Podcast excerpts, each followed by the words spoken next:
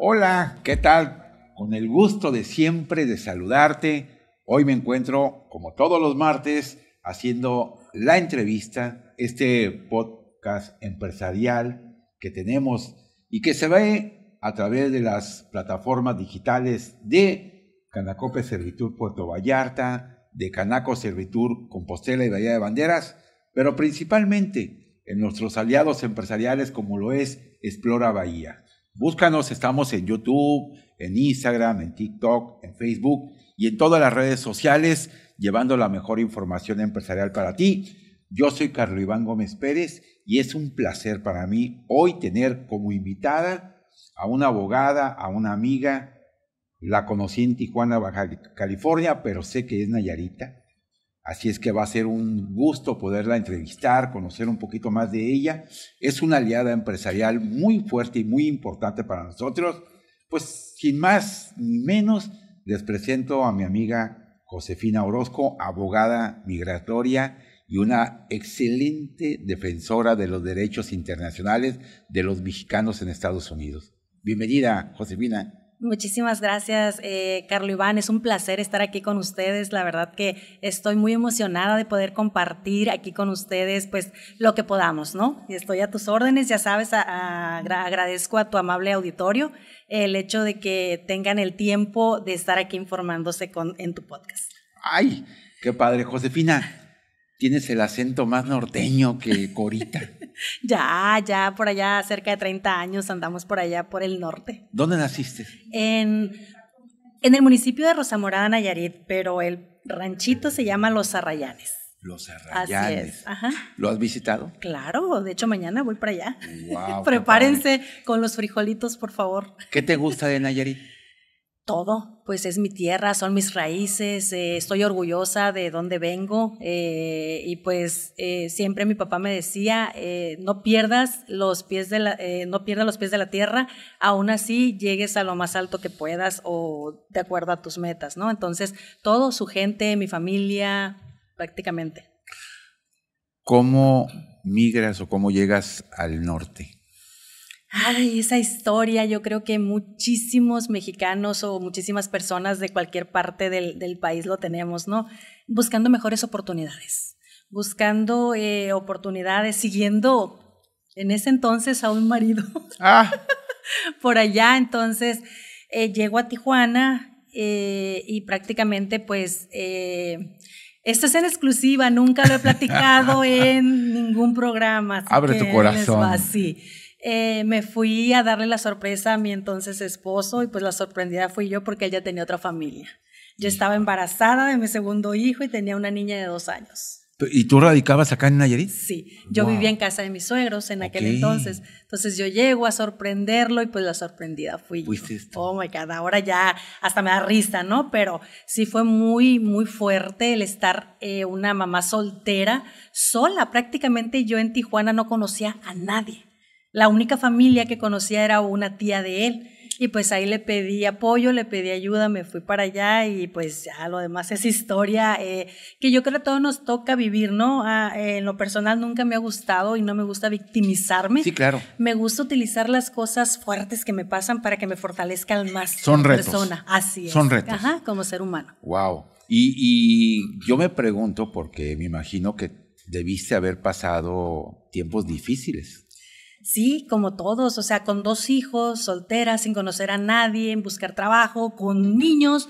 Es, hoy en día ya la brecha se ha abierto mucho más que antes. Antes era, o sea, tienes que buscar quién te los cuide y prácticamente tu salario era la Antes, descífreme el año, antes. Uy, hace pues más de 20 años. Entonces estamos hablando de los 90, sí, 2000, por ahí. Aproximadamente los 2000. Wow. ¿Y dónde te incursionas en la abogacía?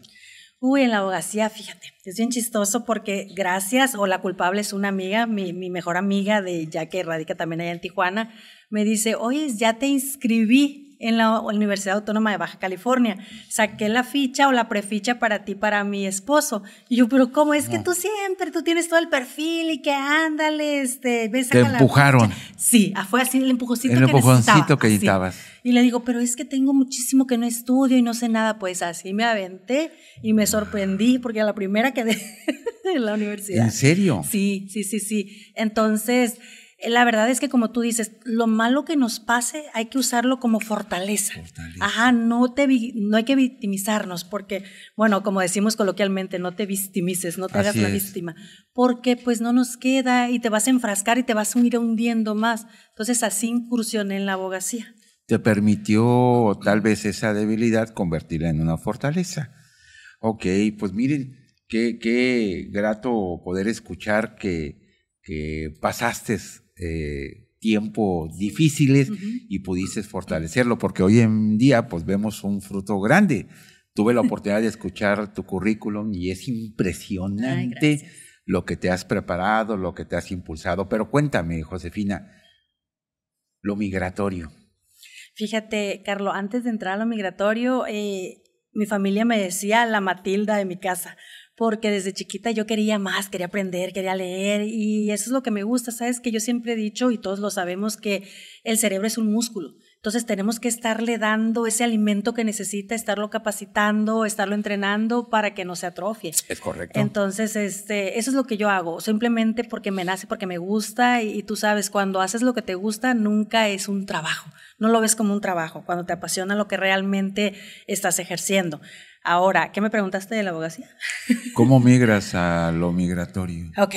Eh, fíjate que desde la universidad me salió una oportunidad, yo todavía estaba creo que en sexto semestre, por ahí así, eh, me salió una oportunidad, yo siempre decía quiero ser fiscalista, yo lo mío, yo quería, yo quiero estudiar fiscal, pero eh, uno pone, Dios dispone y las oportunidades se dan, ¿no? Entonces, me apareció una oportunidad. Eh, ¿Fiscal contable o fiscal para irte en el ámbito de criminalística? Fiscal contable. Fiscal contable. Fiscal contable. que los números y yo nada más para contar cuánto, ¿no? Pero bueno, en ese entonces sí me llamaba muchísimo la atención porque andaba enrolada en todo eso. Y que sé que si lo hubiera elegido, lo hubiera hecho igual con pasión y entrega porque me, hubiese gustado, ¿no? Pero por ende del destino me llevó por lo migratorio. Eh, se me ofreció, se me abrió una oportunidad en un despacho y eh, me dice el abogado que quería que trabajara para él. Y yo le dije, no, no, ¿qué te parece? Porque a mí siempre me ha gustado el business desde chiquita. Eh, ¿Qué te parece si mejor nos asociamos? Yo rento mi oficina, yo tengo mi propia secretaria, yo busco mis propios asuntos y tú me dices cómo. O tú me das el por dónde. La verdad es que... ¿Y a poco sí existe ese compañerismo de abrirte las oportunidades de colegas. Sí, sí, sí. Sí existe, porque yo te puedo decir en cuanto me compete a mí, eh, lo que yo he vivido con otros abogados, la verdad es que he tenido muy buenas experiencias, no puedo decir, claro, ha habido sus eh, detallitos o sus eh, abogados que pues dijera yo estos no, ¿no? Pero tú mismo te das cuenta, tú, tú vas a, dándote la pauta. Este abogado la verdad es que no me enseñó nada, pero me, ya tenía la inquietud abierta, entonces yo solita me puse a investigar, me puse a tomar cursos, me puse, tú sabes, cursos. ¿Te has preparado? Sí, y los cursos migratorios no cuestan 100 dólares. Ahora, te pregunto, ya que estamos en el tema de la preparación, ¿qué diferencia hay en Estados Unidos? Eh, ¿Se respetan los derechos migratorios, no del extranjero, de los mexicanos? Fíjate, Carlos Iván, que sí si se respetan, nada más, yo siempre lo he dicho, levanta la voz. O sea, si tú no pones una queja, si tú no hablas, si tú no dices, se me está haciendo esta injusticia, se me está haciendo este otro, nadie se va a enterar, perdón, nadie se va a enterar, nadie va a saber. Entonces, perdone, pero yo platico con las manos. No te preocupes. Entonces, si no lo hacemos de esa manera, y yo los invito a las personas que estén pasando, ya sea en Estados Unidos, en México, en cualquier otro país, es lo mismo. Eh, si bien es verdad que muchas personas dicen, es que Estados Unidos es el país más racista. Sí, pero pues allá quieren estar, ¿no? allá queremos no, estar. Espérame, la gran diferencia existe en que muchas veces suceden actos racistas o violación de derechos de ciudadanos, pero otra cosa es que tú vayas a la instancia correspondiente y la instancia no te pele o no te ignore. Ajá. Yo te pregunto, ¿las instancias en Estados Unidos sí respetan los derechos migratorios de los mexicanos? Eh, acuérdate, Carlos Iván, que para eso, para ayudarnos a que se hagan válidos los derechos, existen los consulados mexicanos en Estados Unidos y mucha gente no hace uso de ellos. Entonces, si ustedes tienen un problema, no precisamente busquen un abogado, no, váyanse por instancias, ¿no? Primeramente me voy a mi consulado mexicano en donde me corresponda, si estás en San Bernardino, en San Bernardino, estás en San Diego, en San Diego, en cada uno de los estados de Estados Unidos hay un consulado mexicano. Y esto no nomás le pasa a los mexicanos, ¿eh? déjame aperturarlo, he visto muchísimos casos de cualquier otra nacionalidad, de personas que el racismo, eso que tú dices, no se ha erradicado y no se va a erradicar de la noche a la mañana. Tenemos que seguir picando piedra, tenemos que seguir levantando la voz y buscando la manera en que esto se hagan ah, se den a respetar. Sí, tú acabas de tocar un punto muy importante que dices, la instancia correcta. Muchas veces no sabemos, entonces aquí te lo estamos diciendo en, tu podcast para que la gente sepa dónde acudir a primera instancia. Ya si no, pues me voy a otras instancias más altas. Pero primordialmente vete a tu consulado para que te ayuden y ellos tienen autoridad para contactar a la autoridad correspondiente en ese país y puedan ayudarte. Eh, es un tema importante que aquí en el centro del país no se toca tanto. Eh, casi en las ciudades fronterizas, pero es importante que nosotros como Cámara Empresarial estemos eh, preocupados u ocupados haciendo estas alianzas porque tenemos una excelente invitada migratoria que estamos con el propósito de poder crear estrategias que le permitan a los empresarios poder migrar con una visión diferente. No solamente son las visas B1 y B2, podemos acceder, que son las de turista o de negocios, a otros privilegios migratorios si podemos tener la capacidad, ya sea solvente o familiar, de poder hacer esos beneficios. Y lo que queremos platicar, ¿cuánta gente, te pregunto, ya que tienes formado un despacho de los mejores, si no es el mejor, cuánta gente te visita para visas de inversión? Ay, caray. Eh, la pregunta es para saber la cultura. Si realmente el mexicano piensa en crear mayores beneficios migratorios. Sí, eh, Carlos, recuerda que yo estoy en frontera y la verdad es que es muchísima gente. Como tú lo dices, la vida en frontera, lo comentaba antes de entrar aquí con tus colaboradoras, la vida en frontera nos hace diferentes. A veces nos criticaban, decían, ay, es que Baja California quiere un trato especial, se cree especial. No somos especial, simplemente somos diferente. Eh, ¿Por qué? Porque es la frontera más visitada del mundo. Entonces, contestando a tu pregunta, no me estoy saliendo por la tangente, contestando a tu pregunta, es que eh, la verdad es que sí, sí hay, en frontera hay mucha cultura. En el exterior, eh, en el interior de la República, no tanto, por eso es que estamos aquí porque mucha gente desconoce que no solamente, como tú lo mencionaste, no solamente está la visa de turista, existe la visa de estudiante, la visa laboral para profesionistas, las visas laborales para no especializadas, las agrícolas, que son las más comunes que se llevan la mano de obra para trabajar en Estados Unidos con las H2A, y o las no especializadas, que son las H2B. Todas estas, cada una tiene sus requisitos. Yo siempre les digo, la persona que esté interesada es muy importante que tome una asesoría con una persona capacitada, profesional, para que te perfile. Aunque esté muy choteado, es muy importante ese, perfilamiento porque tú puedes ir conmigo y dices, ay, es que yo quiero la visa E1 eh, e y realmente no es la, E1, tú calificas a lo mejor hasta para la EB5, ¿no? La mamá de las visas de inversión, que es alrededor de un millón de dólares lo que tienes que invertir y pues tiene sus características para que tú puedas estar vigente en Estados Unidos. Pues ahí está la recomendación. Nosotros, eh, como líderes empresariales, recomendamos que te asesores con un profesional, que evites porque tenemos el mal hábito de escuchar mitos migratorios con gente y, ya nos informan y todos se convierten en asesores migratorios. Y no, no es así. Por eso tanta negación de visas. No es porque el gobierno de Estados Unidos sea malo, muchas veces es por falta de conocimiento y lo importante de consultarte a ti, Josefina, eh, me da gusto que estés aquí en Puerto Vallarta y en Valle de Banderas. Eh, te pregunto, Josefina, cuéntame de algún hecho que tú hayas vivido o experimentado de alguna injusticia en tu vida, para ti, para tu persona. ¿No más una? Con una tengo, que me la cuentes.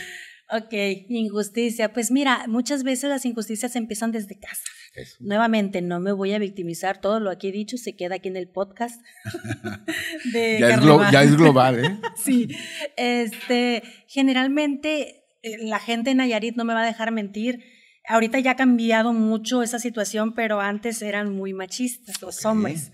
Entonces, yo como mujer, te, te, mencioné en un inicio que quería que era la Matilda, ¿no? De mi casa. Entonces, me criticaban mucho mi familia. Es que mi papá, que en paz descanse, me decía, ¿cómo que vas a estudiar? Tú eres mujer, te vas a casar y se pueden decir un poquitas malas palabras. No importa. Con el que te cases, ¿lo vas a mantener o qué? No, es para mí, es porque yo no quiero estar como mis hermanas, llena de niños, lavando ropa tiesa y... Que no tiene nada de malo, ¿ah? Sí me llené de niños, ¿eh? correcto.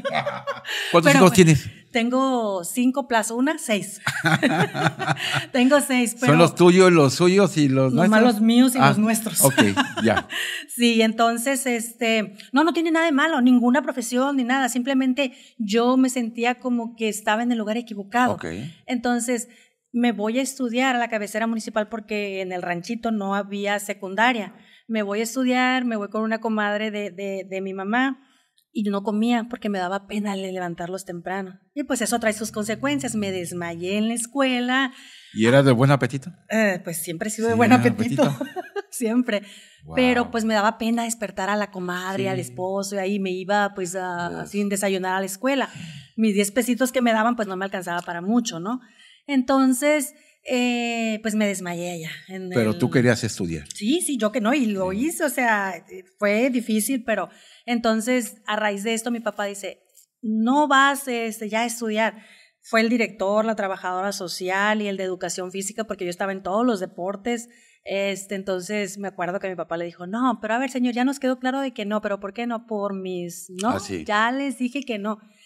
Y en cierto tiempo yo crecí con ese rencor un poquito hacia, hacia mi padre, ya, ya, eso ya se liberó hace mucho, pero sí, o sea, ¿por qué no? ¿Por qué mis hermanos, si ellos no quieren estudiar, ellos quieren que estudien, ellos no quieren, ellos quieren estar en el campo, ellos son felices así, yo no. Entonces, ¿qué hago? A los 12 años yo me voy al crucero de Peñas a trabajar de echando tortillas. Ah, porque si se echa tortillas, sé ahí donde lo ven.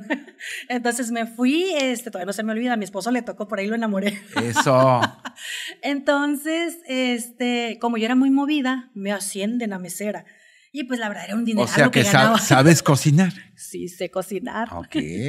Entonces también se Vamos a traer un podcast a tu esposo, ¿eh? Hacer nix tamal.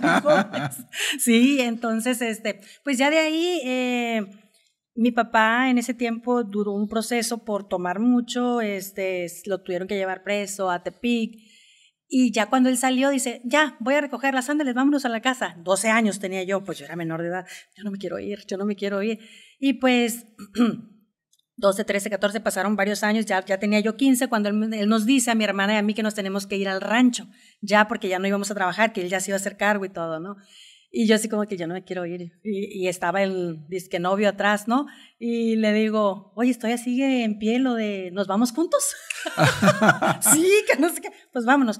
Realmente fue porque no quería yo regresarme. Es correcto. Así es. Entonces, eh, pues me quedo en la gran ciudad de Peñas, Nayarit. ¿En, ¿En qué pensabas a tus 12 años? ¿Te visualizabas ahorita como estás?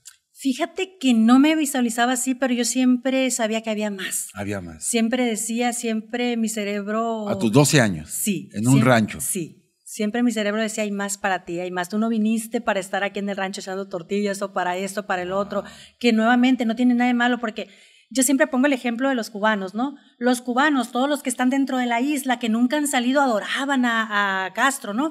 Pero cuando salían y ya no los dejaban salir, lo odiaban. Entonces, eso es lo mismo. Cuando tú estás en tu medio ambiente feliz, pues no pasa nada, no hay nada con lo que lo puedas comparar. Pero cuando ya sales, pruebas y ves que hay más, hay un mundo enorme que, que, que puedes... todo ser humano tiene derecho a eso. Así es. Entonces, eso era lo que me pasaba a mí y pues por ende del destino terminé en la ciudad fronteriza, un tiempo en California, pero te puedo decir injusticia, injusticia, ay, a lo mejor... que te haya marcado, ¿sí?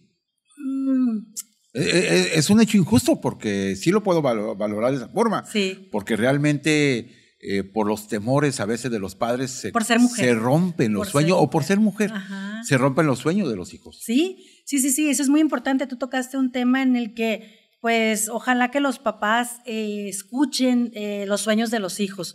Muchas veces si tú los apoyas, apoyas esos sueños, tus hijos llegan a ser más grandes que tú. O sea que hay talentos en casa que a veces por falta de visión de los padres se rompen. Wow. Sí, sí, sí. Y te hacen una persona, yo te lo digo, yo conozco. dile a los papás, ¿qué le dirías ahí si te los Pues eso, precisamente, papás, escuchen a sus hijos, apóyenlo en sus sueños. Sobre todo, eh, por acá muchas veces decimos, no, muchacho, tú vas a trabajar, tú vas a hacer esto. Si ellos quieren estudiar, si ellos tienen otras aspiraciones, apóyenlos. Eso sería porque eh, a mí me hubiese gustado que me apoyaran eh, mis papás, que dijeran, sí, hija, lo que tú quieras hacer y lo más triste que yo estudié a la abogacía por mi papá, para que estuviera orgulloso de mí y ya no le tocó ver.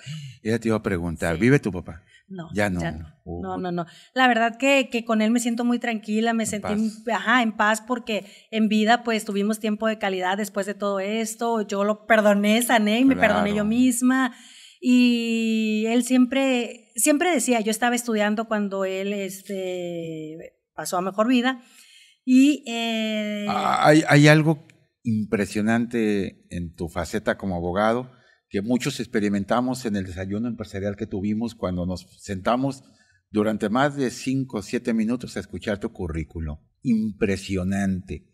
Y en ese currículum pude ver que presidías o participas en muchos buffet, buró de abogados, eh, pero sobre todo de defensa de los derechos a los migrantes. Vuelvo a repetirte, ¿crees tú suficiente lo que se hace en México para defender los derechos de los migrantes en Estados Unidos? ¿Qué nos falta para, para poder acceder a un país con conocimiento, a una ciudadanía con mayor privilegios cívicos? Porque creo que hay talento en México. Sí, mucho. Accionar, Accionar. Accionar. Realmente que por favor no pongan eh, personas que no estén capacitadas, que sepa realmente el cónsul que es un servidor público, que va a servir a sus connacionales, que les va a ayudar, que va a defender sus derechos. Eso es lo que yo le pediría si alguna autoridad eh, escucha, que manden gente capacitada, que gente que realmente esté casada con la defensa de sus connacionales. ¿Por qué te lo digo? Porque conozco dos, tres cónsules que piensan que el mundo no los merece, que, le están haciendo un favor a la gente y servidores públicos, ¿eh? no nada más eh, ellos. Eh, que realmente nos quede claro que un servidor público es y debe de ser eso, servir al público, a sus connacionales en este momento. En caso de la Secretaría de Relaciones Exteriores. Así es. Los módulos que tienen en Estados Unidos. A mí me pasó, yo tuve una experiencia, fíjate que fuimos a hacer una, un viaje de promoción de Puerto Vallarta a Europa me tocó dirigir ese viaje y nos tocó ir a la Embajada de México en París y estaba el ex procurador de la República, eh, MacGregor, no recuerdo bien el, ahí me ayuden con el nombre. Mm, eh, este era un, todo un personaje, inclusive fue eh, presidenciable. Gracias a Dios no figuró. Pero el tipo tenía toda la Embajada de México en oscuras. Y cuando entramos tenías que guardar silencio porque iba a pasar de un pasillo a otro. Y creo que eso no es una embajada mexicana ni un consulado. No, no, no, no.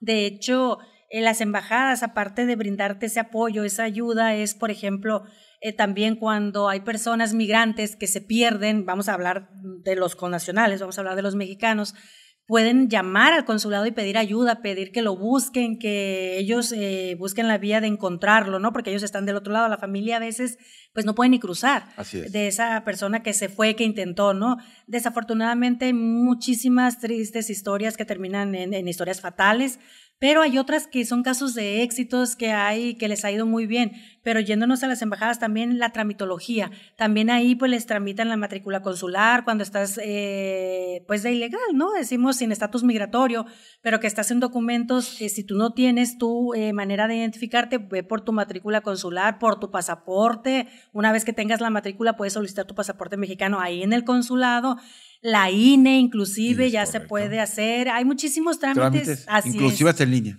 Sí, sí, sí, hasta testamentos ya andan ahí haciendo y cartas poder, etcétera, ¿no? Nos están viendo muchos empresarios a través de las redes. ¿Qué le dirías a los empresarios que solamente no tramiten las visas por turista, sino que tengan mayor información? Ayúdame. Sí, miren, eh, nuestros empresarios muchas veces lo que te digo, Carlos Iván, es falta de conocimiento, ¿no? Ellos eh, la visa B1, B2 te da B1 para turismo, B2 para cierta clase de negocios, ir a firmar contrato. Me preguntan mucho, ¿puedo tener una casa, puedo tener propiedad con la visa turista? turista? Sí y no, o sea, sí la puedes tener, sí la puedes comprar, pero no te puedes beneficiar económicamente de No la puedes rentar. No la, puedes, no la debes de rentar, ya sabemos que luego... Ni meter la aplicación de Airbnb, nada de eso. No, no porque si te cachan te van a cancelar la visa. Digo si te cachan porque eh, coloquialmente el mexicano eh, lo hace, ¿no? Lo hace reiteradamente y también hacen que abren empresas. Sí puedes abrir una empresa, ojo, puedes abrir la empresa, la LLC, ahorita no recuerdo la otra y otra categoría que también el mexicano puede abrir, más no la puedes, o no, no deberías de trabajar allá con ese tipo de visa porque te pones en riesgo. Para eso ya si tú eres un inversionista que ya deseas estar eh, de manera un poco más permanente, vivir en Estados Unidos legalmente, pues hay diferentes variedades de visa, como lo es la E1, E2 y la EB5 que Quiero entender, si tú haces cosas adelantadas en Estados Unidos con tu visa de turista, ¿Puedes tener algún castigo cuando quieras migrar a otro tipo de visa? Sí, porque estás violando las condiciones de esa visa. Todas las visas ya en el Departamento de Estado ya tienen sus requisitos y características preestablecidas. Es decir, cuando ustedes van al consulado y le niegan, les niegan una visa, siempre les van a poner el papelito. Bajo la sección 214B de la ley de Lina, usted no califica de momento porque esos son los requisitos. ¿Cuáles requisitos? Pues los que ya todos sabemos, ¿no? Lazos económicos, familiares, sociales, etcétera, etcétera, etcétera. Entonces, las visas de inversión, pues hay que comprobar que realmente esa inversión es, eh, se obtuvo de manera lícita, eh, que ese dinero se va a utilizar para la empresa y que la empresa va a ser sustentable en cierto tiempo. Yo les comentaba en la conferencia, es muy importante cuando van a hacer las visas de inversión que se enfoquen mucho en su business plan, es decir, el plan de negocio que venga claro, que traiga la proyección de corto, mediano plazo y sobre todo, yo siempre les digo, dejen un colchoncito. Cualquier empresa que se va a iniciar es un bebé. Pues Entonces ese bebé necesita... Así es, alimentarse. Así es. Entonces, qué bueno que, que de primera instancia a los dos, tres meses ya tengas ganancias, ya estés generando. Pero tiene que haber un colchón para el gasto operativo.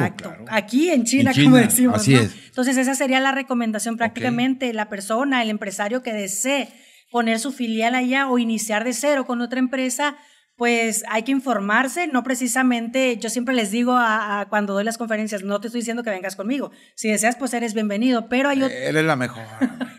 hay otros eh, profesionistas, deben de saber, si a ti te queda duda con la persona que tú visites, el abogado, el especialista, pues usted en la libertad es como el médico. Así es. Siempre, o sea, si no te quedó eh, claro lo que tú, lo que el médico te dijo, tu enfermedad, pues vete con otro médico. Así es esto realmente, pero si tú te quedas a gusto con tu abogado, con tu abogada y te subsana todas tus dudas, pues adelante. Sé que, eres muy experta en los perdones. Hay muchos mexicanos que tenemos o que tienen el problema de buscar un perdón para volver a tener su visa o por obtener su visa por primera vez. ¿Qué es el perdón? Ok, el perdón, literalmente traducido, viene siendo una dispensa. Una dispensa, existen los perdones consulares que se le llama, que es el perdón 212 de 3 de la ley de Lina, también conocido como the Ranka Waiver. O también tenemos los perdones migratorios. Cuando una persona fue deportada, cuando una persona estuvo viviendo allá, cuando una persona tuvo un incidente criminal o cualquier otra índole, hay que buscar cuáles perdones porque hay varios. Entonces, si es para migración, pues existen los perdones más comunes que son el I-212 y el I-601. Estos perdones te dan la pauta de poder regresar legalmente hacia Estados Unidos, siempre y cuando en la cuestión migratoria exista un familiar que pueda pedirte que tú califiques para ese perdón con ese familiar. Para los consulares viene siendo cuando lo que mencionábamos, te cancelaron la visa, te la revocó el Departamento de Estado, entonces ya tienes unas secciones de la ley de línea que te ponen. Yo les digo a mis clientes, ya tienes el panteoncito ahí lleno de crucecitas, ¿no? Entonces es muy importante, si no tienen esa información, hay que pedir su récord. ¿Qué es el récord? El récord es el registro de, en Estados Unidos. ¿Como su estatus migratorio? Sí, puede ser bueno, puede ser malo, o sea, no es ni bueno ni malo tener un récord, depende qué hiciste o qué tengas en tu registro. Pero en sí los perdones te dan la pauta para poder regresar a Estados Unidos legalmente o para poderlo visitar nuevamente en el caso de los perdones. Quiere decir que en los récords migratorios eh, todos los actos que se realicen dentro de Estados Unidos llegan a migración o cómo se enteran. Cualquier cosa tiene que llegar. Sí, eh, cuando una persona está sin estatus allá, mira, yo tengo también, doy unas conferencias que se llaman delitos típicos de migración o mejor conocidos como delitos crimigratorios. Quiere decir que son delitos criminales con repercusión migratoria. Por ejemplo, un ciudadano de Estados Unidos se comete una, una falta, pues se va a ser acreedor a la sanción penal que le corresponda, nada más un connacional que no tiene estatus migratorio se va a hacer eh, acreedor a la sanción penal, más aparte a la migratoria. Puede salir deportado, puede, que es lo más grave, ¿no? Que salgas deportado y ya tenías tú toda tu vida en Estados Unidos, pues pierdes todo eso. Entonces, lo que más me, tú me preguntabas, ¿qué te gusta más? Pues reunir a las familias. La reunificación familiar es lo que más me gusta de lo que hago. ¿Por qué? Porque siento bonito. ¿Qué sientes? ¿Sí? es una ¿Te ha tocado? ¿Has experimentado eso? Sí, sí, claro, muchas veces. Porque vemos mucho que, que sí, amamos la familia, lo que quieras, pero vivir esa experiencia, platícamela. Mira, pues me ha tocado en masa, como le decimos, ¿no? Eh, de repente el ciudadano pide a su esposa y a sus, ya sabes, como mexicanos, uno, dos, tres, cuatro niños.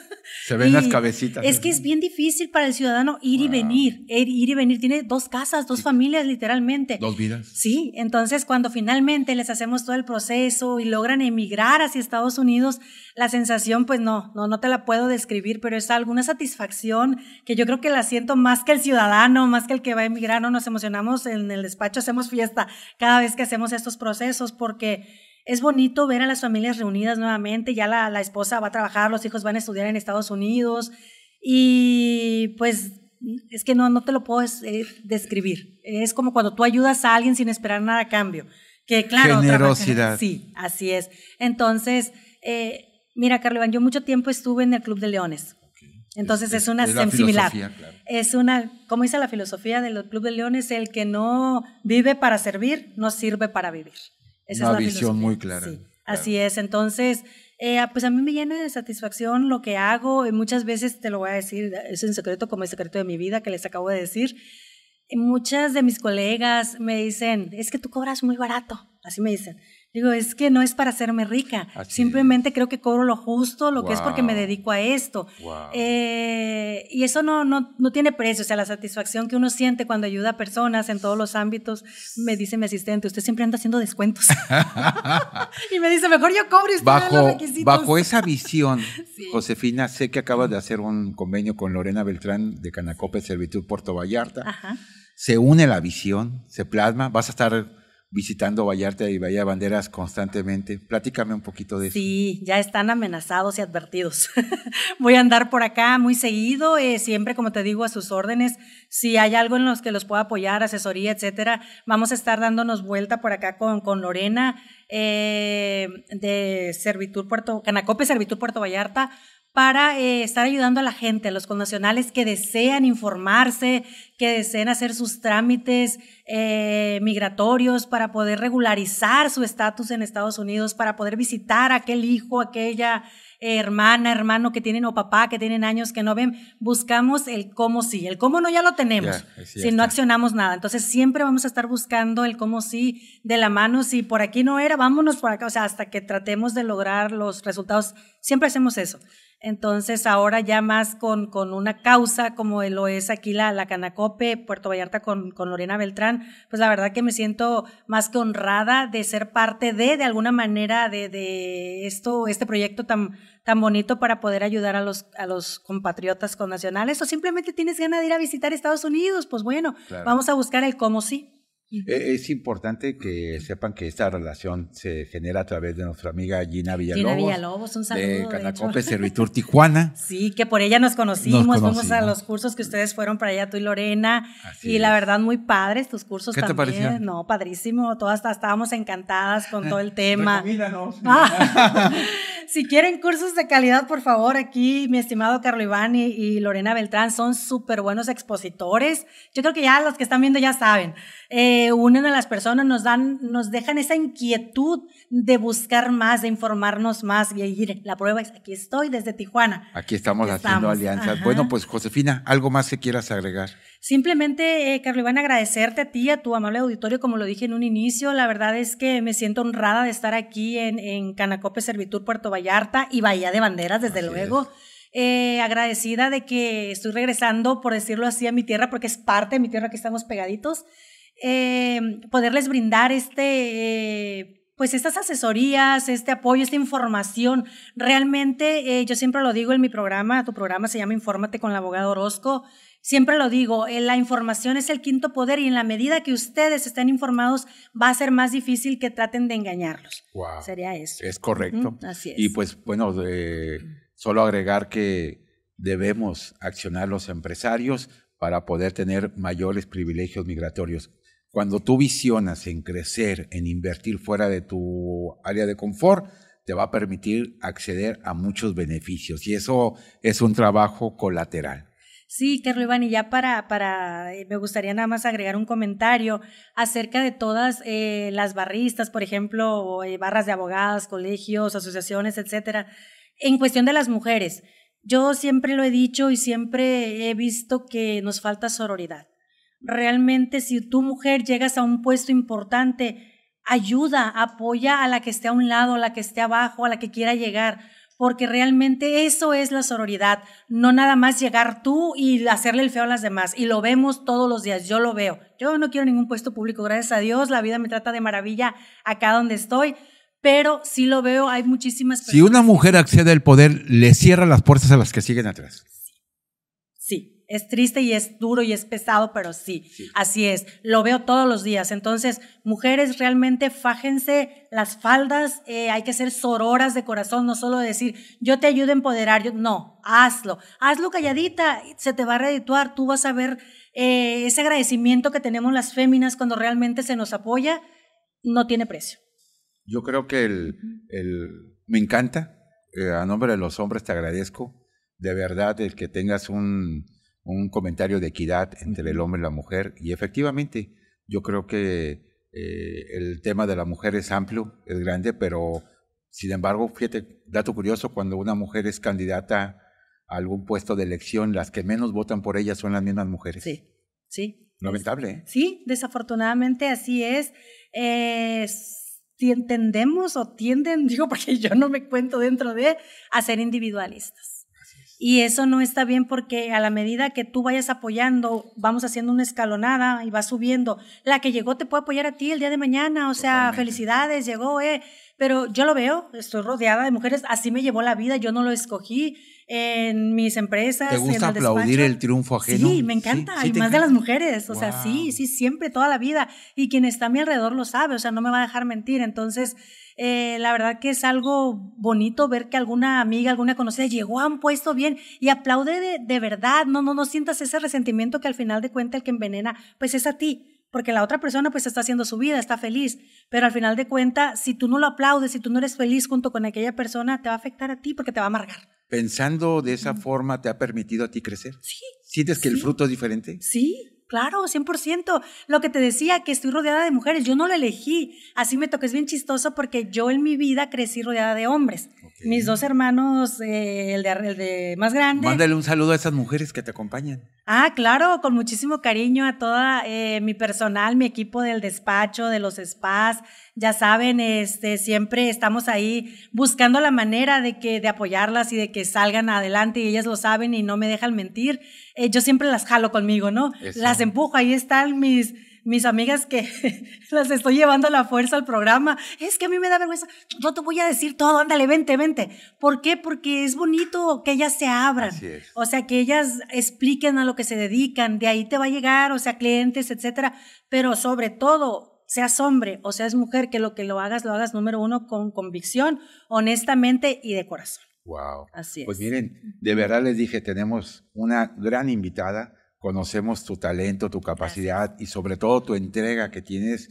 Eh, te agradezco tu sencillez de poder participar en este podcast y yo sé que esta información le está llegando a mucha gente que la va a compartir y muy agradecido de tenerte el día de hoy, Josefina. Que Dios te bendiga y repito, si quieren hacer negocio, si quieren impulsar su empresa y si quieren crecer, explora Bahía. Los invito para que ustedes contacten a este grupo empresario que se dedica a impulsar, a proyectar a través del marketing, a través de eh, las nuevas modalidades digitales. Déjame felicitarte por eso, porque te sigo, tú sabes, a tía Lorena, a Canacope, y la verdad es que son grandes ustedes ¿eh? también. O sea, siempre andan impulsando, siempre andan levantando, no importa el género, siempre apoyando y como tú dices, tratando de dignificar al emprendedor, al empresario. Y es muy importante el mercado del emprendedor, ¿eh? Chicas, chicos, si ustedes son emprendedores o emprendedoras y no están afiliados, me preguntaron eso en una entrevista que me hicieron el día de la conferencia. ¿Qué tan importante es que tú pertenezcas a una cámara o que estés afiliado? Muy importante, porque de otra manera vas a navegar solo, vas a andar solita o solito. Si tienes un atrás, todo un equipo que te apoya, que te levante en todos los aspectos, pues va a ser más fácil que llegues a tus metas. Ese sería mi consejo. Wow. Pues bueno, dentro de esos aliados, eh, eh, es Explora Bahía. aviéntate, amiga, un, pequeño promo para Flora Bahía. Son mi orgullo, de verdad. Son una empresa impresionante. Son emprendedores que se han puesto la camisa de facilitar las herramientas para que todo aquel empresario o emprendedor pueda llegar de forma digital al lugar correcto. Pues es que ya me dejaste sin herramientas, ya me dijiste todo. O sea, son profesionales, son expertos. Fíjense que eso es muy importante. Si a mí, cuando yo emprendí en un inicio, me hubiesen llevado de la mano a alguien como Explora Bahía, alguien que está preparado, que está capacitado, que tiene las herramientas de brindarte aquel apoyo, soporte para que tú puedas brillar, pues, ¿qué más te digo? Te lo dejo ahí de tarea y estás, como decimos, peladito y en la boca. Así es. Así que, pues, eh, de mi parte sería un agradecimiento, pues, tanto a Canacope, Servitud, Puerto Vallarta, Bahía de Banderas y pues también a estos chicos que estamos aquí muy atentos siempre. Eh, como te digo, si a mí me hubiesen dicho de un inicio cuando yo emprendí, me hubieran dado las herramientas o tener este apoyo, este soporte atrás, no, hubiera sido mucho más fácil. ¿Quién sabe dónde estaría yo ya? pues bueno, no me queda más que despedirme. Mando un saludo muy fuerte a Héctor Ventura García Flores, presidente de Canaco Servitur Bahía de Banderas y Compostela, por darnos todas estas facilidades para que esto se logre. A Lorena Beltrán, presidenta de Canacope Servitur Puerto Vallarta, a Gina Villalobos, también de Canacope Servitur Tijuana, pero sobre todo a Edna y a Víctor, líderes de Explora Bahía, una de los mejor consorcio productivo empresarial de Bahía de Banderas y Puerto Vallarta. Nos vemos el próximo martes. Bendiciones, ya se viene la Navidad.